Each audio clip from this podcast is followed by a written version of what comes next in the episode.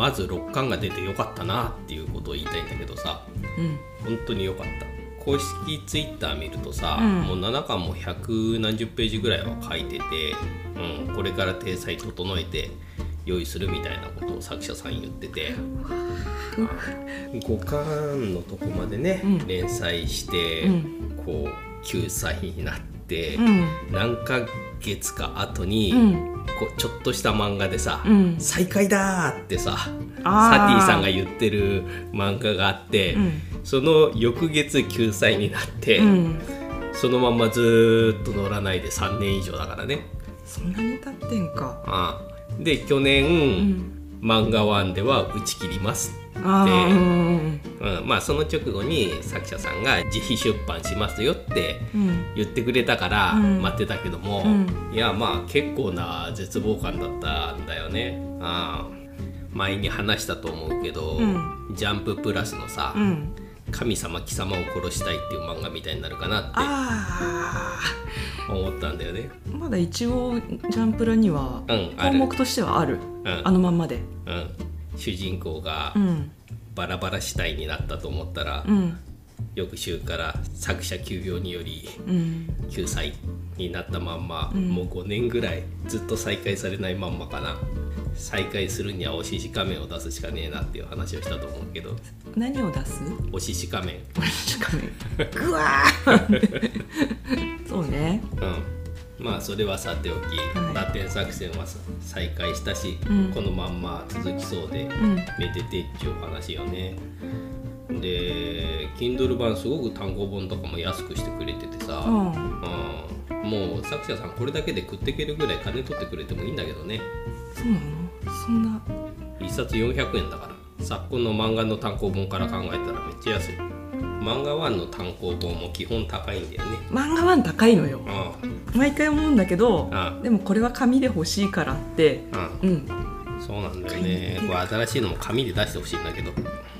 読めば読むほどあの私全然分かってなかったんであの陣営とか、うん。あの人のあの絡みとか、結局星って何なんだろうとかそういったのがね今まであの割とふわっと読んでてうん。なんちゅうかこの地味なギャグっていうかくすって笑える感じとかちょっと見ててうふふってなっちゃうような、うん。テンポの独特な感じが面白くってっていうような感じで今までなんとなく読んだもちろん話もなんか軍のやり取りとか、そういう情勢の話とかって、うん。私あんまりよく分かんなかったんだけど、うん。今回なるべくそういうところもうん。読み返し読み返しやってたら、うん。改めて面白いよね。そう読み返すとすごいんだよもう5巻6巻で活躍してる人たちがさ、うん。もう本当に1巻の最初からちらっと出てたりして、うん。もう全体的な構成はもう初めからね、うん。作者さんの頭の中にあるんだよね、うんだから今これ6巻が面白かったから話してるんだけれども、うん。まあ、1巻から全体的な話をすると、うんやっぱりこの漫画のすごいところって設定の細かさと、うん。その出し方のさりげなさがすごいなと思うんだよ。うん。多分かなり緻密に設定は組んでるんだろうけれども、うん。作中で基本的に説明しないんだよね。うん。ああ。それをさらっと会話の中に混ぜ込んで、うん。読んでる人に推察させる、うん。しかも出てる情報だけでなんとなくちゃんと組み上がるようになってんだよね。うん。ああ。で後で自分の頭の中でつながるっていう体験があるから、うんあそういうことかっていうひらめき的なものがさ、うん。この話の中で体験できるっていうのはねすごいなと思うんだよね。だから全体としての話構造うん。があのありきでう、ん。それがあのストーリーとして落とし込まれているから、パズルのうん。ピースがもう散らばっててっていううん、のが、そうそう、うん、いや読み返すとあこの人ここでもう出てんじゃんとかさ、うん。あそれでこういうこのセリフはこういうことだったんだみたいなのがさ、うん。点と点がつながる体験がうん。6巻だけの中でもいっぱいできるし、うん。完全にもうワールドができてるところを、うん。もう普通にストーリーとしてなんかあるから、うんいる人が出てただけなんだよね、うん。後から出てきたキャラっていうとか最初に出てきたキャラとか、毎話毎話その週に考えて作ってるっていう話ではできないことなんだよね、うん。だから必然その世界での,、あの時間の流れとうん。人との関係とかうん。が最初から最後まで一応流れとしてあって、その中の出来事とかが自然にこう、話の中にあるってだけなんだよね、うん。だから、うん、変なっていうか地味な脇役さんとかでもその時点でその場所だったらいるよね。うん。こんなこと言っててさ、ううん実は作者行き当たりばったりで話作ってたらあれなんだけど 多分そうじゃないよね。うん。でそういうふうにしっかり事前に作り込んでるから、うん。各キャラクターの行動原理がすごく腑に落ちるんだよね。だからセリフの一つ一つが納得いくし、うん。あとかっこいい。基本的に美形じゃない人たちでも全然かっこいいんですよ。僕純ボさんすごい好きなんだけど、うん。純ボさんとか、うん。あと行マンとかさあの人もさ、うん。登場は少ないし、うん。あっさり死んじゃったけれども、うん。その後のさ、うん。あの大天島の立ち上げの時の話でさ、恐ろしい強さだったっていうところが書かれるじゃない、うん。とか、うん。そういう一人一人の掘り下げがさ、うん。すごいんだよね。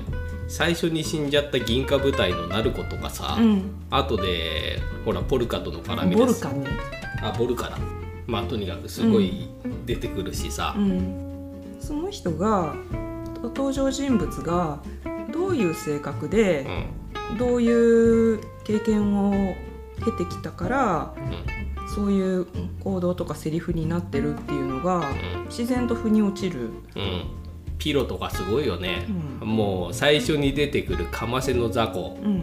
のボスキャラとうん。思わせといて、まあ実際にカマセでやられるんだけれども、うんその実一人でうん。こう戦況をひっくり返すぐらいのものすごい術師であるし、うん。でも人間性は最悪の小物だうし、ん。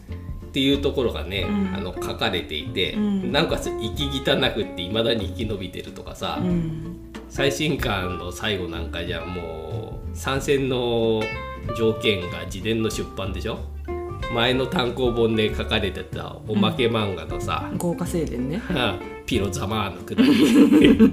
あれを伏線にするかとかさ、うん、そうなんねものすごく強さにおごっていて、うん。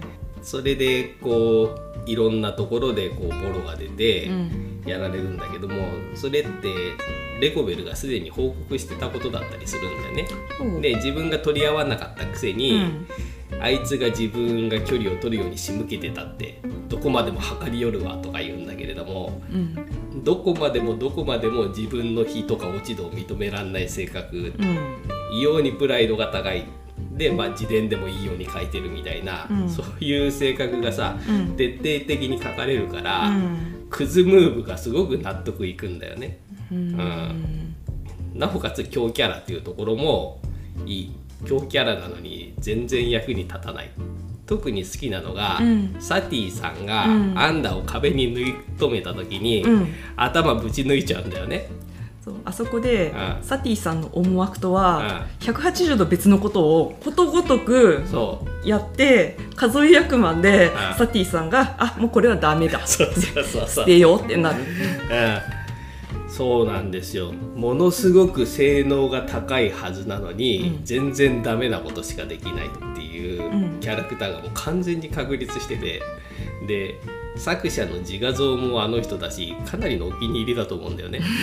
あクズなんだけどあこの作でかなりトップクラスに愛されてるキャラではああるよ愛さねれてる愛されてる。うんなんかピロさん出てくるとあ笑っちゃうもん。あ。なんかこのなんか打点作戦の世界の中ではう、ん。物理を無視した魔法の力でうん。あの魔法だけものすごく使える人って、まあ、あの当選術師の人って何人か出てくるんだけど、国一個とか滅ぼす、世界を滅ぼすぐらいの力を持ってても、うん。幸せになれてるかっていうと、うん。あのそのピロさんってう、ん。なんかこうどうにもこうにも、うねあの強いけど、うん。なんかなって感じになっちゃってるじゃん、うん。そのクズだし、あ性格に問題があって。ああの連携プレーも取れない人の意見も聞けないからああの裸でわーって言いながらこう逃げることになっちゃうし、平たく言うとバカなんだけど、うん。バカ度の書き方がすごくうまいよね。でピロさんはそうでしょ？あでコサイタス。コサイタスはそれこそあの何万人規模で殺せるぐらいのうん。圧倒的な魔力を持ってる国の総裁にもなりました。うん。でもあの求めていたものは得られないで、うん。ただまあ最後は6巻では、まあ、心に救いをねうん。あの得てどうやら旅立っていくっぽいうん。感じで終わっておーってなったんだけど。あそこのさうん「神様いないといいな」ってセリフがすごく好きなの。アンダーの。どういう意味ですか？いやもう地獄に落ちるようなひどいことをした人間なわけだから、うん。死んだ彼にこう声をかけるわけですよ。神様いないといいなって。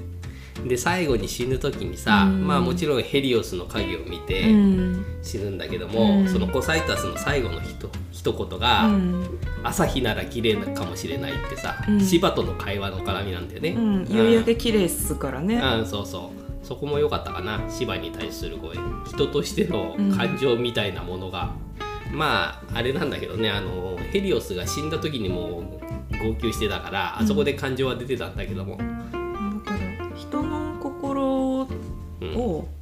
なんかヘリオスが現れるまで現れるまでっていうか、もうあの自分の心にも何も頓着がなくって、もう自分の持ってる力の生かし方もわからなかったのがうん、うん突然あのヘリオスが現れたことでう、んなんかそうとは気づいてなかったけどうんあの楽しかったっていうか生きがいになってたっぽくてね。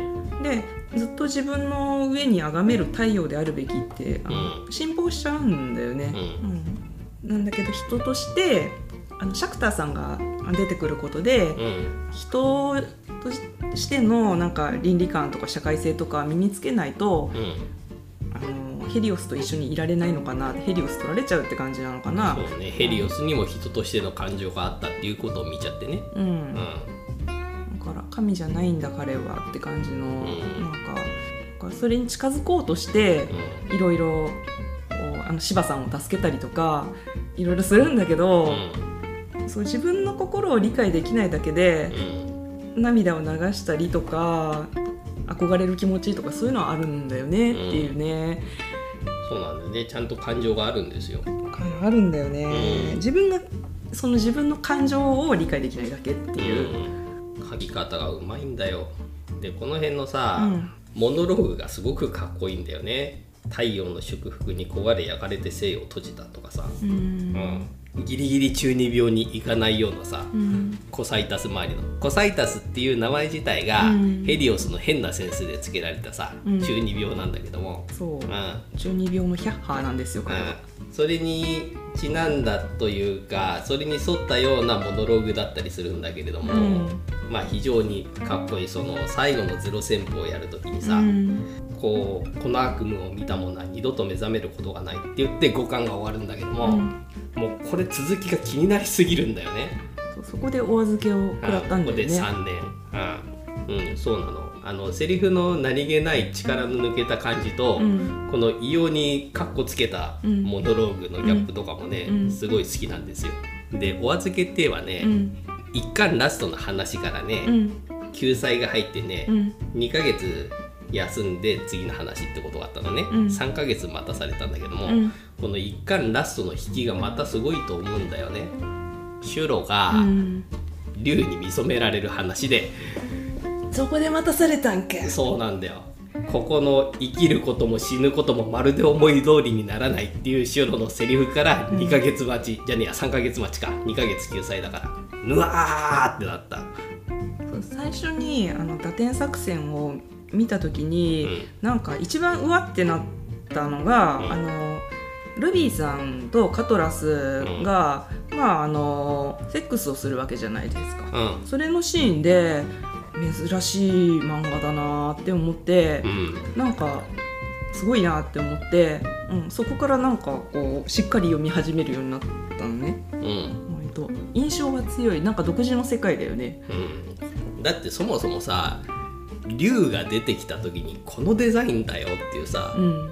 変形ロボじゃん。うん。あまあ生き物がアーマーを着てるだけだっていうのは後でわかるんだけども、うん。最初に出てきた時にさ、うん。こうあのアーマーがさ、うん。手足からジェット吹きながら降りてくるんだぜってどういう世界だよって思ったし、うんそれでいて、うん。その文明ね、うん。人間の文明が滅んだこととか、うん。魔人の独自の文化があるというところとかが、うん。やっぱりセリフの端でわかるんだよね。うん。うん。あのサウジーネさんがさ、うん。火炎放射兵を見た時に人間の演術師って言うんだよね、うーん。ああ。これは全く別の文化体系があるんだっていうところが分かるし、うん。あとは不鉄金の話とかね、うん。うん。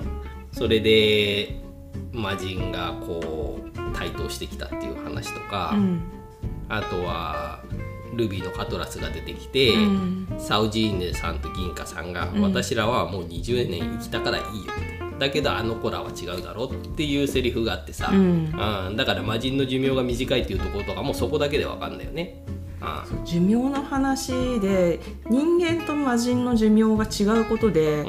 あの死生観とかまるで違うんだよね文化とか。うん技術が長々とこう継続できない分、ん。あんまり考えないあのだから魔術のうまい使い方とかも継承していこうっていう考えとかがあんまりないみたいとかだかうん。らすごい中世みたいな、うん。過去に逆戻りしちゃうんだろうなみたいなこととか言われたりするし、そういう意味でもレコベルっていうのはかなり得意な存在なんだよね。だから、あらゆる知識をさ、うん。集めて何でも見たいっていうふうに思ってさ、うん。うん。継承はどうなんでしょうね。クローン体で続けていくのかわからないけれども、うん。うん。そういういろんな学研を積み重ねていくタイプのうん。キャラクターっていうのは魔人では珍しいんじゃないのかね。その対局にいるのが才能だけで生きてたピロなわけでしょなんか妖体成熟の人は何か一つに特化してレコベルだったら好奇心の強い状態であの固定される肉体が。であの他のボルカとかうん。体は大人にならないんだけど、ん。一番細胞が活発な状態で固定されるとか、うん。であれだよね。今レコベルの話なんだけど、うん。本体がいて、ヌーベルうん。クローン体がいてあとヌーベルの話だともう一体、うん。あのクローン作ってるって言ってたね。そうね。あれはマイヤが入るのかね。そうそこがねうん。だから念術で相手のクローン体を乗っ取る乗っ取るっていうかクローン体って単体では魔力を発動しないみたいじゃないですか。うん。だからこのクローンは頭が空っぽだったので、オリジナルのレコベルが念術で思念をコピーしてあの動かしましたって言ってヌーベルができたわけじゃん。うん。で別の話だけどピロのクローンも出てきて命名があの豪華法として利用しようと思ったけどうん。あのうまくできなかったっていうのは頭が空っぽだったからだと思うんだよね。うん。で、まあ、レコベルの話なんだけど、ん。もう一体クローンを用意してて今モーラさん？まあ命名の多分サティさんにたらし込まれて命名にいるよね。たらし込まれてるっていうかさ網羅を使いますっていうところのさ、うん。話のくだりもさだいぶドラマがあるじゃないですか。もうさその気絶してるモーラマイヤうん。を前にしてさ、もうサティさんもジュンボさんも腹渡煮えくり返ってるんだよね、うんうん、だけどもサティさんはあえてジュンボさんに「どうします?」って聞くんだよね。なぜ聞くんですか？って聞いたら、うん。あなた空気は読めない人だから」っていうセリフ。みんなここにいるみんながこの前をぶち殺したいと思ってるけれども、うん。ジュンボさんだったら使えますっていうことを分かってるんだよ。サティさんもそうする腹は決まってる。うん。これは利用するしかないって思ってるんだけども感情が許さないわけだよ、うんこいつぶち殺してと思ってるから、うん。あえてジュンボさんに聞くの、うん、そこがすごい好きなんだよね。そう、うん。あなたも同じ考えだろっていうことを分かってるからこのなんで聞くんですっていうジュンボさんと、うん。あなた空気読めないからっていうサティさんのこの通じ合ってる感じがさすごいいいんだよね。純子さんのすごいところって、うん。口が軽いし、うん。なんかちょっとこう魔力とかもあんまり強くはないんだけど、う割と理性的に判断できることと、うん。ちゃんと人間情がちゃんとあって部下を思いやったり、うん。その場に適切なあの指揮をできたりとかん、そうだから魔力は高くないんだろうけどもすごく研鑽は積んでるはずなんだよ。そうそう達人って言われるそう。あってぎあの技研剣のそう剣技もそうだし、うん。あと軍人としての,、ん。あの魔人なりにね、なんか実地経験があるからね。上からあの階級だけ上のさダメよ開口犠牲にするなんてって言ってた、なよなよっとした人がいてても、今そんなこと言ってる場合じゃないって適切な指示を出したりとかね。そうそうそう。サティさんに、うん。こう彼の人たらし能力によってさ、うん。たらし込まれてはいるんだよね。うん。うん、とはいえ、うん。その一定の信頼関係ができてる、うん、サティさんはサティさんで純ボさんのことをさ認めてるんですよ。うまいこと利用してはいるものの、うん。うんそれがねあそこに現れててねすごく好きなんだね、うんその関係性はさ最初に組んだ時から出来上がっていったものだよね。まあね最初に率直に言っちゃってるからね、そう。あなた期待されてないんですよって、うんデータだけはうん。もう十分調べ上がってて、で特別派遣官ですって言って純坊さんが来た時にいろいろねあの、うん。スナイパーを設置してしつつ、うこう話をわざとこうね、なん。かサティさんが言うじゃん純坊さんに、うん。なんで私に今そういう話をするんですかね?」とか言った時にそこでまああの純坊さんの力量をサティさんが知るよね。うん。あちらに先がとか、うん。でまあサティさんは純子さんに「あなたはこんなところでくすぶってるような人じゃない」みたいなことを言うじゃない、うん。で純子さんほだされちゃうわけだ。だからそこはサティさんの人たらしテクの一つではあるんだけれども、うん。多分多分に本音も含まれるんだよいやうん。なんか露骨に社交モードになることあるじゃん。そうそうそう。社交モードなんだけども、多分あれは本当に口先だけではないと思うのね、うん。うん。横で見てたピロがさ、うん。あの喜んでこう飼い犬になるやつもいるみたいなこと言ってたけどさ、うん。うん。喜んで傀儡になるっていうよりそうだは、傀儡だ、ううんん、その最善をできる人だよね純子さんって。うん。その時点でうん。何が最善かっていうのを。うん。で人命を何？大切にちゃんとしてるし、まああの状況だったら多分自分を治すのが最善ではあるんだよ。うん。情に流されて、うん。あの2人の人間ね、うん。うんを助けに行くっていうところなんだけど、まあ、そこはいいじゃないですか、そう。うん。あの魔人の方が情を感じる人が多いっていうところなんですよ。だから僕サウジーネさんも好きで、うん、一巻の時点ではサウジーネさんが最推しだったの。うん、こうね。うん。まあ酒好きでさ、うん。うん。旦那と稼ぎが足りないから軍人やってるって人なんだけども、若いやつら逃がして、うん。自分たちがおとりになる作戦をやるとか、うん。あとアンダーを抱き込んで一緒に戦うこともできただろうに、うんあんないい男に人殺しをさせていいわけないじゃないかって言ってさあえて離れるとかさ、うん。かっこいいんですよあの人軍人として覚悟完了してるの。とかだからあんまり美形じゃない人たちがうん。好きなんですよ、あの串焼き屋のおっさんとか。串焼き屋さんのおっさんのお金再登場したけどねある意味で。ねえ。面白かった。串焼き屋のおっさんは、うん。あの樹海に潜った、えー、とゾフィアさんとあの小さい頃うんにうん。対抗してたね、だよね、ううん。んあの子供串焼き屋のおっさんだよね。うん。うん。お父さんにうん。お肉のさばき方を習ってああ。お店を継いだんだろうね。そういうことだね。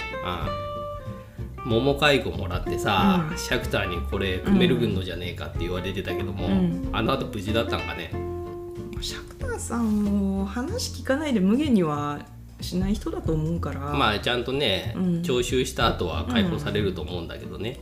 うん。生きてってほしい。町のなんか食べ物屋さんがちゃんとあるのもあこうなんかいろいろ戦火にありつつもあ営みをしている人たちがいるじゃない。塩カレーのおばちゃんもまあそうっちゃそうなんだけどさ。あれは、うん、何の話だったっけ？もう話したいことが多すぎてとっちらかっちゃうんだけど、うん。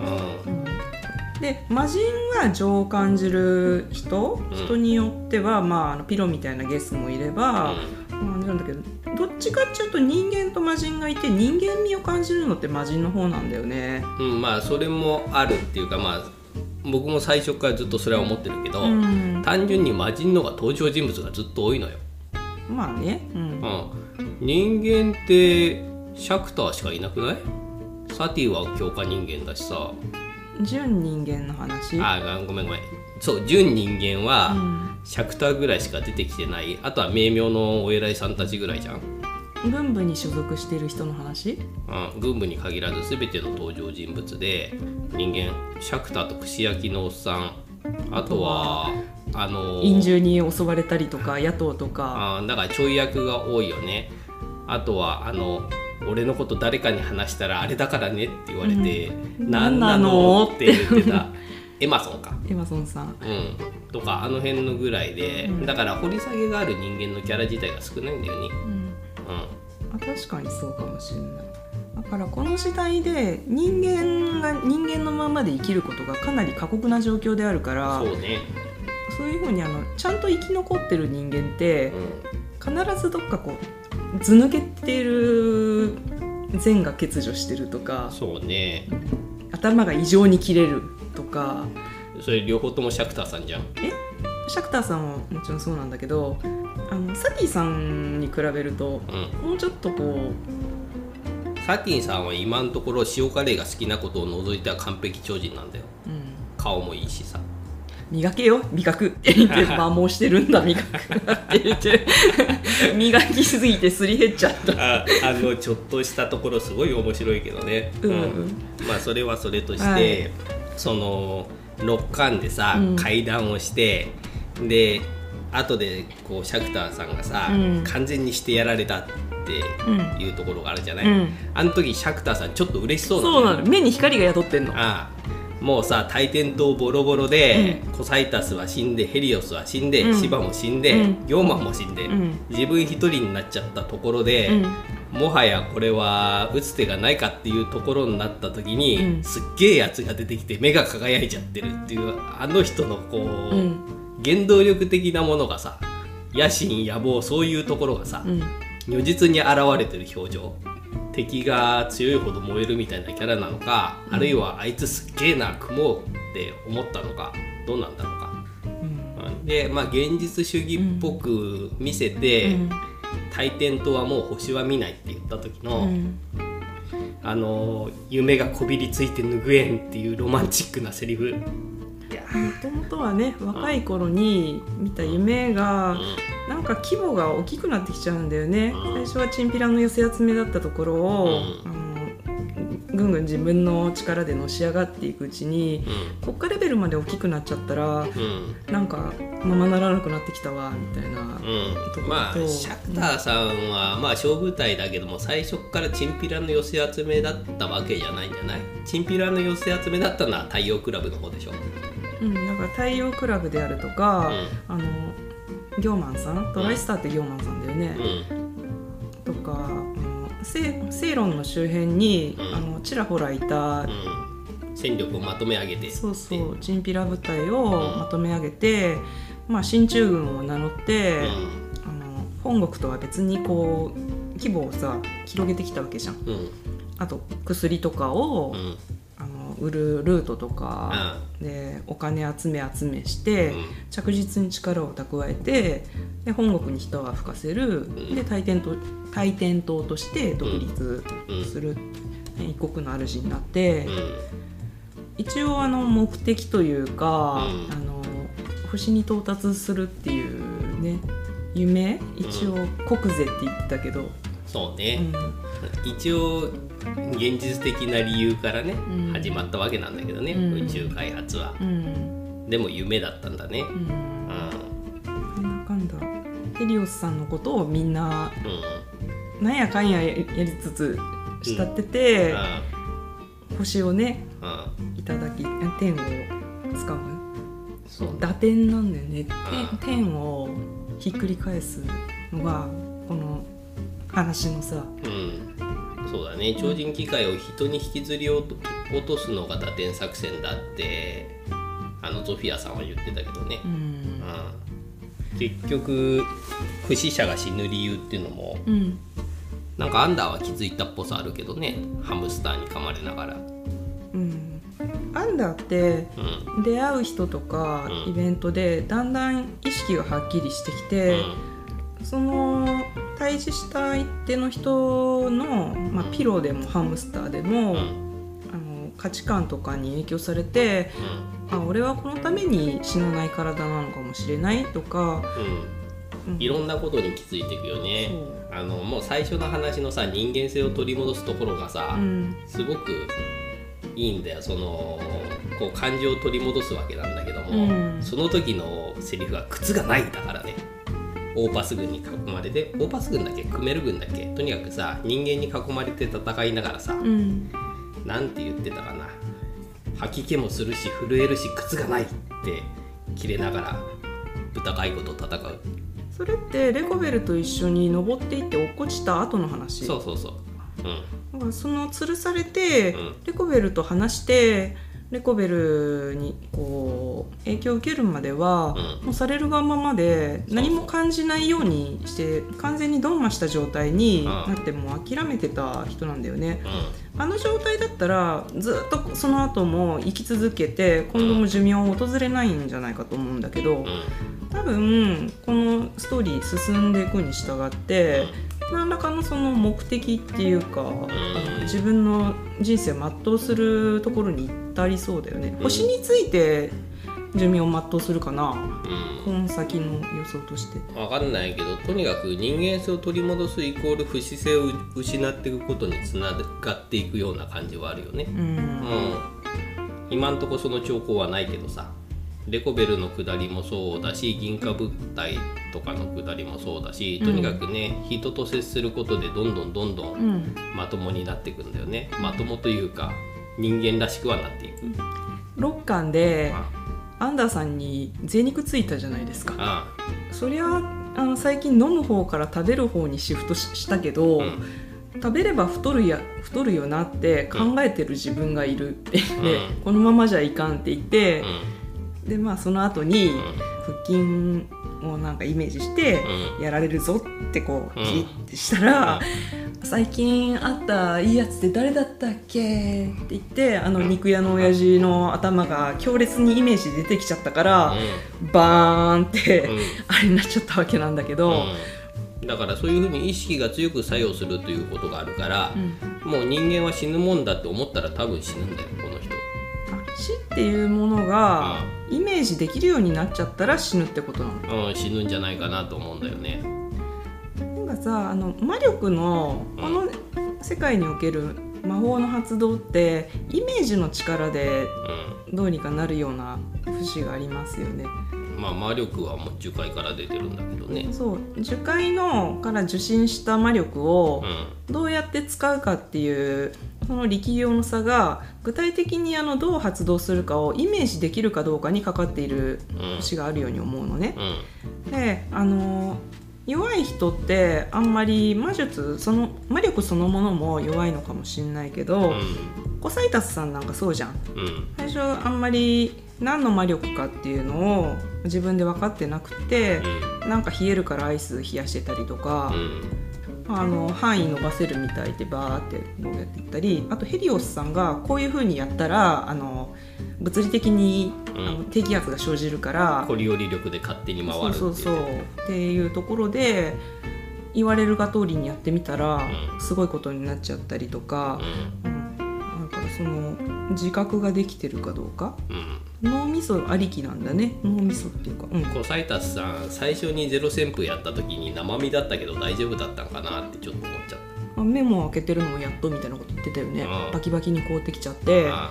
でヘリオスはまあ不死者だからうん「キャッハー!」とか言いながら、うん。うん、喜んでたけど。まあ死ぬ前に止めたんだろうけどさ、鼻からはドライアイスの鼻水が垂れって言ったからうんそうね。自分で死ぬ前に止められてよかったよね。ねえ油断して肺の中まで凍っちゃってたらね、まあでもあの若かったからじゃない？うん、じゃあそういうこと。あでも確かにそんなサウジーネさん槍で刺された時に、うん。若い時にはこんなのすぐ治ったとか言ってたもんな。うん。それが持って3日かなとか言ってたぐらいだから若い時の魔人の回復力っていうのはすごいのかな、おそらくは。寿命30年で,、であのサウジーネさんはもう終盤に入ってきたところなんだけどそういうことだと思うんだな。うん。1718ぐらいの時にコサイタスさんが、うん。あのヘリオスと出会っててう、ん。まあ、ピッチピチに若かったんじゃない？うん。無理が効いたんだけど、うん。ただあの最後にクメル軍にあの寿命を落として3日間あの宇宙服を着ていく時は、うん。もう宇宙服に覚醒剤と栄養剤を入れて、寒さを防ぐあれをしていってギリ。うん、星を目指す物語なわけで、うん。そこで宇宙服着せるのも粋だよね。そうね。あ星ね。ポサイタスさん的にはその星星というか天国というかうん。地獄なのかな、うん。地獄だね。うん、地獄にいるヘリオスに命を捧げているっていううん行為だったんだけどね、うん。それがいつか夢夢でよく見るっていうツタだらけのいっぱい人間が実ってて、でうん。た多分それはあの空にある星なんじゃないか。星の樹海うん。の中なんじゃないかっていうふうに思われる。私の中ではうん。思ってんだけど。で死んだら一旦そこに行ってまた帰ってくるっていうイメージなのかなって思うね。あのそこの夢の中の樹海の話なんだけどうん。あの自分のお肉を食べちゃうあの、うん。ゾフィアさんとか、あと芝にまるっと消されちゃう、うん。目に傷の入った不死者の人、うんいたよね。うん、隣でなんかギャーギャー言ってるやついたけどよくあのぼーっとしててよく分かんなかったわってうん。ヘリオスさんが言ってたけど、うん。あの人だよね。多分ね、うん。目が同じだった気がする。だからそこに実ってたう不死者の製造機械なのかね？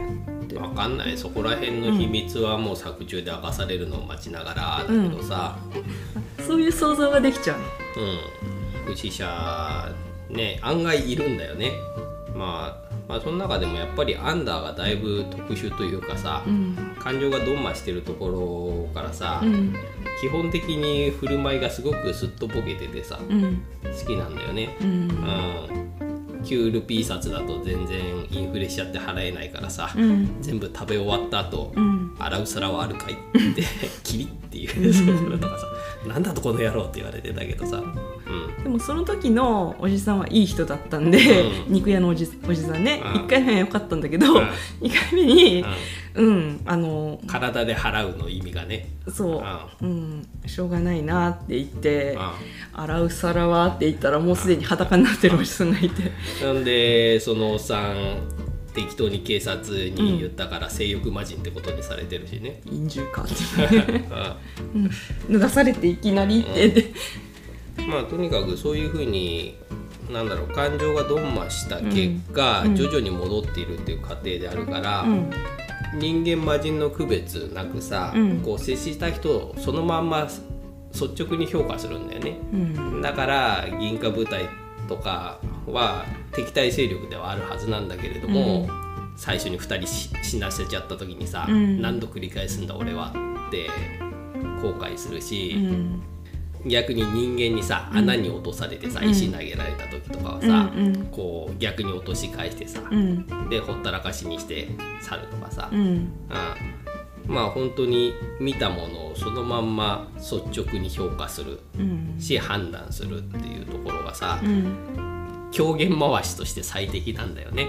あ本当に一番プレーンというか。あそうそうそプレーンでありつつもだんだん自我というかう。うん。出てきてはいるよね。核ありたいとか、うん、でまあ超越者だからこそ人間だ魔人だどの国だみたいなさ、うん。垣根にはあんまり興味がないし、うん。あと芝君が人間のまま死にたいって言った時にさ、うんいや俺ら人間じゃないだろうってさらって言ってさ、うん。彼にショックを与えちゃうとかさ、うん。そういうようなところもさ、うん。あってまあひどいんだけどさそういう微妙な機微がわからないようなところもあるよね。モーラさんがさ、うん。毎朝を名乗って大天島に入るわけじゃん。うん。で悪逆の限りを尽くしてさ、うん。お嬢ちゃんあんたみたいな子は死んだ方がいいとまで言われるまでになっちゃったわけじゃん。うん。最初にさ、うん。もう怯えるばかりの新兵だった彼女が、うん。こうルビーに出会って、うん。気ままに生きるということを知り、うん。なおかつ自分の念術の才能に気づいてしまって、うん。もうやりたい放題をやるっていうさ、うん。あの子が一番変わったキャラだと思うんだけれどうも、ん。あれもこうはならんやろうとはならないんだよねって思ってさ、うん。やっぱり死ぬような目にあった結果、うん。うん人格が変わったのかなっていうふうに思うのね。あのこの話の中でうん。恋を原動力にして生きてる人よね。はモーラとあとボルカさんもそうだよね。いやボルカは妖体成熟であることの孤独的な何かを埋めるために近い存在であった、うん。なるほど、うん。他の人とうん。同じような真似事をしてるだけだって言われてたじゃん、なんか、うん、恋愛脳なのはモーラだけ。もうそうだね。あうん。その恋愛脳のうん。弱い新平が暴走して、うん。悪逆非道の限りを尽くす。うん。なおかつ、うん。捉えられて、うん。またこれからなんか活用されそうなところとかさ、うん。あいいポジだなと思ってさ悪逆非道の限りを尽くしたところで神明が明かされるっていうねあー。モーラクースって悪魔の名前じゃん。あそうなんだ。モラクス。あモラクスね、なるほど。いまだに銀河部隊の人たちがさ、うん。ちゃんと活躍しててう、ん。でカラビンカですよ、うん。カラビンカのあのデザインとさ、うん。サンドウェッジっていうのが最高だと思ってさしかもシュロはゴルフの練習をしてましてそれ意味あんのかって思ったけどさ、魔法とかは出てくるんだけど、うん、ちゃんと理にかなった話になってるところがすごいのよこの漫画。そう。飛ばないで走行を強めて、ん。遠隔攻撃は、そこら辺の瓦礫を飛ばすことによってっていうアイデアがすごい。でそれに対峙したナイトワット部隊が、うん。盾の下を打つことによって盾を傾けさせるところとか、うん。そういうところの戦闘の書き方もすごくいいっていうかナイトワットさんの人望の素晴らしさ。ああ。れケレスさんはああ。もうナイトワットさんのことを浸水しちゃってんじゃん。そう好きすぎたんだよね。普段からもうナイトワットさんにのそばを離れないで、もう一生懸命もう重宝したりとか、大天島の上層部に釜かけて勘繰り入れるとか、ケレスさんってうさんくさいあの鼻持ちならないやつみたいな感じで思われてたけどでナイトワットさんを信奉するがゆえのう行動原理だったんだとか、うん、ナイトワットさんも御してみせますって言ってて、うんうん。実際御してたんだよね。ただナイトワットさんが戦死しちゃって、うん。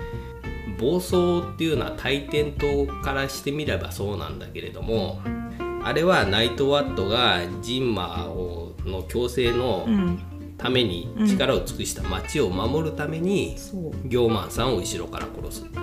あのナイトワットさんがあ決死行を仕掛ける前にうん。ケレスさんに言い残していくんだよね、うイスパノを頼んだぞって言って、だからそのナイトワットさんがあのジンマの融和に勤めた町ですって言って、うん。そのイスパノを守るためにあだってあのギョーマンさんはイスパノを捨ててなんなら焼き払ってあもう捨てていくぞっていう判断を下そうとしたからケレスさんが、ね、そうそんでその降伏したうん。ケレスさんに対峙したうん。シュロとうん。ボルカの会話ね、うん。こうまだ経験が浅いからうん。シュロは憤るんだよね、で、うん。彼女はその軍人魂みたいなことを口走るようなさ、うん。そういうタイプの人間だから、うん仲間の首を晒して命乞いをするなんてなんて卑怯なって怒るんだけども、ボルカさんはああ見えて大人なので、うん。うん、ちゃんと分かってんだよね、うん。何のために彼がそうしたか。あそこの会話がすごい好き。シュロさんが「なんだこいつは!」ってなって生かしちゃおけませんこんなやつってやるんだけどね。そこをボルカさんは卑怯なやつがこんな一人で首持ってこう竜の前に立てるやつは卑怯者なんかじゃないよって言ってあれかっこいいんだよ、収監されてるケレスさんがうんナイトワットさんをこう殺したものがうん。そうであっては困りますってことを言うよね。ボルカさんがさ、うん。あれは俺たちみたいな命を預かる者の手本だ。うん、そう言ってた。うん。て言うじゃん、うん。それは本人着せずしてうん。英雄となってうん。命を預かる者になっちゃったうん。彼のセリフだからすごく重いんだよね。もともとはね、あ気ままに飛び回りたいとか、ああと、普通の暮らしができたら幸せってつかめるのかなとか、あそういう、それでまあね部下にこういう上官としてのセリフがかっこいいなと思ってまだ未熟なシュロさんなんですよ新兵。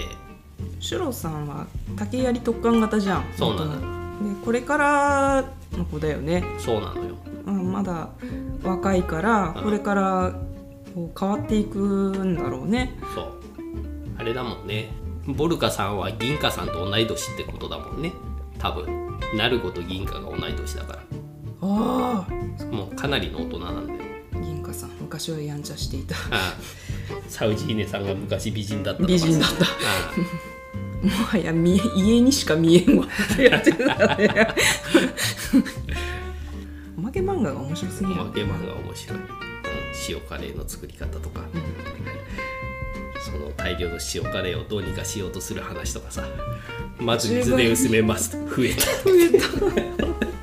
一応あのハイデラバードのあ上官の人が「うん。なんとかしよう」って言って「うん。コリアンダークミン!」とか言ってなんか呪文を唱えているけど「あ香辛料じゃないんですかね」って言って味を整えて「お豆もたくさん入れよう」みたいな感じで。うん。ダメよお豆ばっかりになっちゃうじゃないって。その解雇はその解雇はダメみたいな。まだあの人生きてたんだね、うん。あの塩カレーの時点ではね。うん。やって、うん。最後はホワイトさんが台無しにしちゃそうね。ザー。うんホワイトさんあの懲罰改造される前からあんなキャラだよね、でもね、だからうん。懲罰改造によってあんなクレイジーなやつになっちゃってるのかって言われると、うん。怪しいもんがあるよね。時々懲罰改造のせいでぼーっとするみたいなところはあるんだろうけどももともと手術室にいる時から、うん余計なこと言ってはホワイト君って怒られてたからね、うん。何もそのせいで何も言わなくっても「ホワイト君!」って 俺何も言ってないですけどってなっちゃうような。鋭いし頭も切れるし技術もあるんだけど、ういかんせんこう思ったことポロって言っちゃうから、頭切れんのかな、え切れるというか、うん。聞いた感じでどういう状況かとかを分析したりするのはすごい直感が冴えるタイプの人な直の感例えばあのアンダーとアマチ博士が不死者の話を道っ端でしてる時に、たまたま居合わせた名名のところでホワイトさんがその話をうんうんってなんか聞いてて、うん。いきなり入ってくるのね「いや自分はそうは思わないっすね」って言って急に入ってくるとこあるじゃん。とかね。考察が鋭い。うん。そうねだから直感型でしかも思ったことをそのまんま言うから空気は読めない、うんところどころで人に気づきを与えるキャラなのかなって。そう。目の鋭さを考えて、う私利私欲とかそういうエゴみたいなところは感じないんだけど、んうん。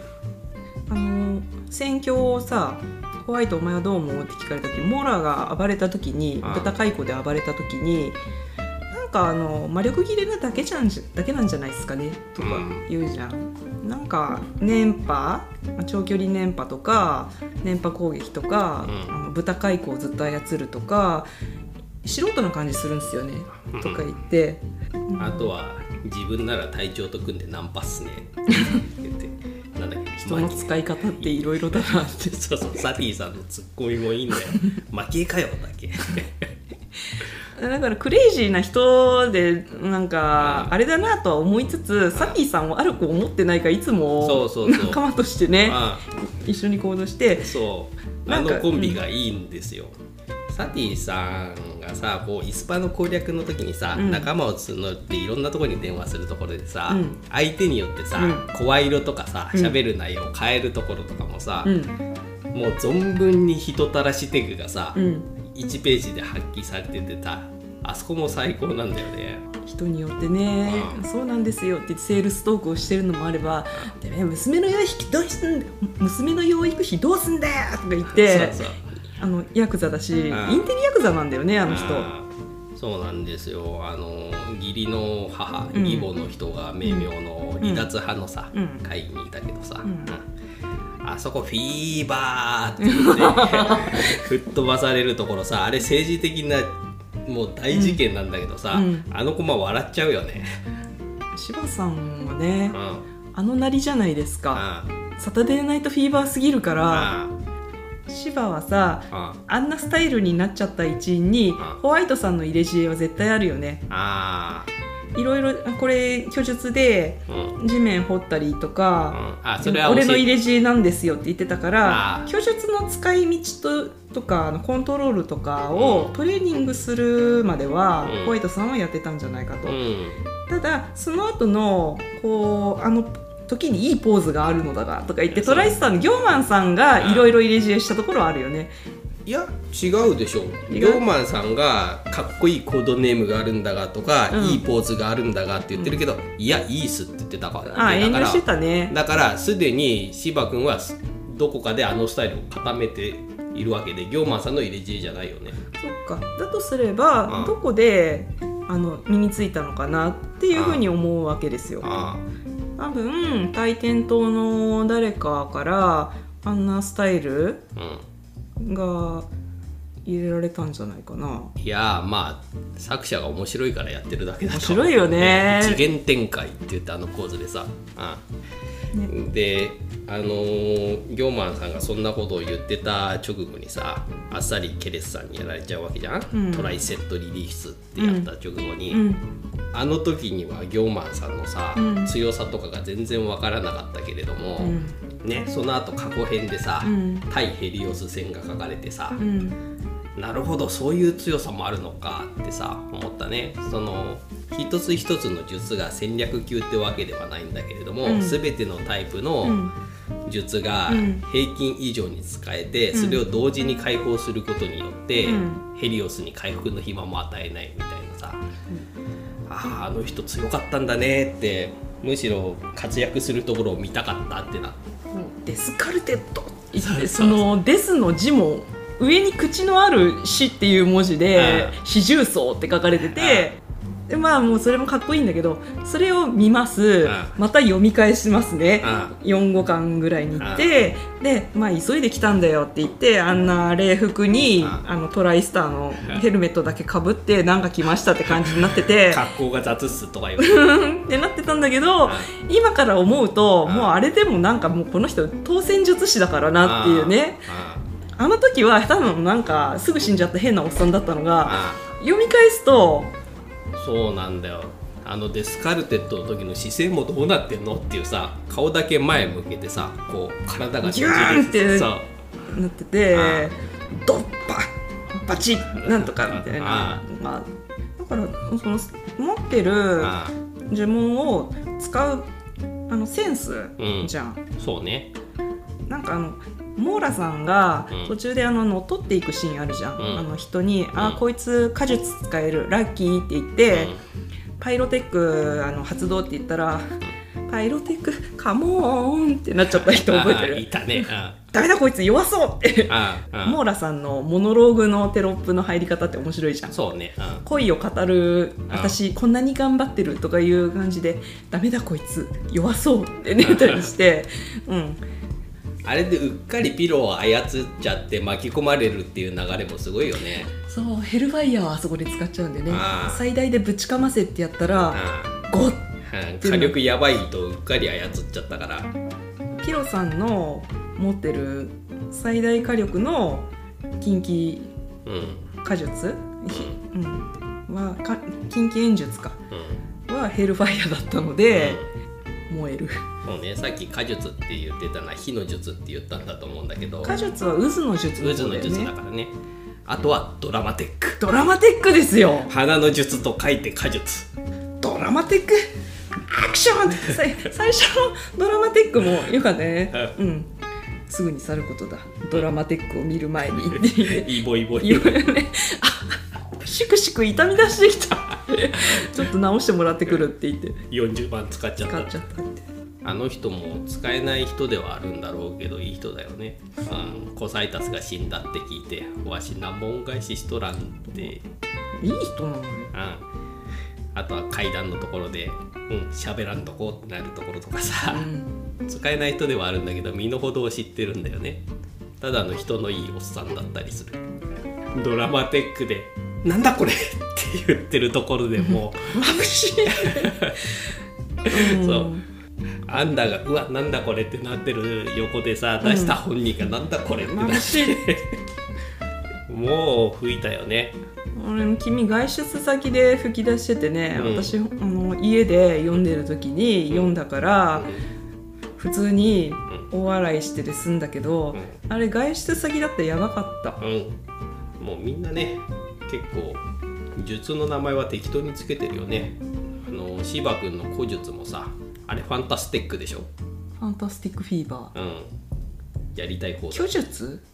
古術？古術って書かれてた。うん。虚術と書いて。古術なんだ。うん。でまあ6巻でついにレコベルとさ、うん。会合するわけじゃないですか、すれ違ってさ記憶を触るわけじゃん、アンダーの。でヌーウェルがさ、うん。自分の記憶を見るんだけれども、うん。最後に見るのが、うん。アンダーを切り刻んでた自分の姿っていうところがさう、んいいなと思ってさこう自分がやってた人体実験とかを、うん。被験者の視点からさ、うん。見るっていうのは面白い演出だなと思った。そうね。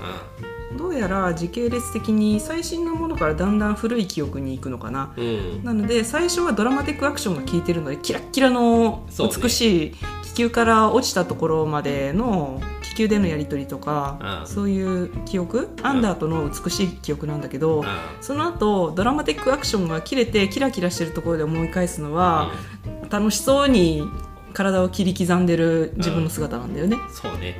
オリジナルレコベルとオリジナルレコベルの話に若干ついていけなくなってきてるヌーベルうん。の持ってる知識に乖離が生じているよね。そうなんね。言ってたね。うん、割となんか打点作戦って地味じゃん。そうなんだよじわっとしあの笑える感じで、うん。もう普通に連載を追ってて読んでてあ面白いなって思うんだけど、うん。それだけだとあんまりその陣営同士の対立とか関係性とかってあの分かりづらいんだけど後からまとめて一気読みするとななんかすごいややこしいんだけどなんかいろいろなことに気づけてじっくり読む漫画としてゆっくりじっくりこう読み込んでは読むたびに良さとか発見があるっていう風に味わい系の漫画なんだけどドカンとばあのバズるかっていうとまあ内容もそうだし絵もねあの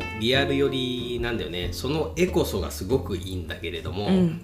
一般受けする絵ではないんだよね。残念ながらね。あ渋いのよ。ああそう。いや本当にこの絵がいいんだよ、うん。この絵だからこそこの話にぴったり合ってるんだけれども、うん。受ける漫画の絵ではない。ファストな感じじゃないじゃん。そうなんだよね。超スローフードじゃんこれ。ああ1話目からこの絵で生首とか出された日にはね。ただリアル寄りででも劇画ではないすっきりした線で描かれてるからすごく好きなんだよねこれな本当に作者さんが食ってけるぐらいには売れてほしい。で最後までちゃんと完結してほしいんですよ。うん。あだだからなんか応援したい気持ちがありつつあのう、ん。おすすめするにあたり結構難しいところもなんかいやもうそういうのは片っ端から進めまくってうん。会う人だけ読めばいいと思うよ。そっか。うんいいから読めって感じ。うん、気に入らなかったらそうか合わなかったんでね。で終わりでさ、ただただ面白いですよといろんな人に言い続けるだけだよね。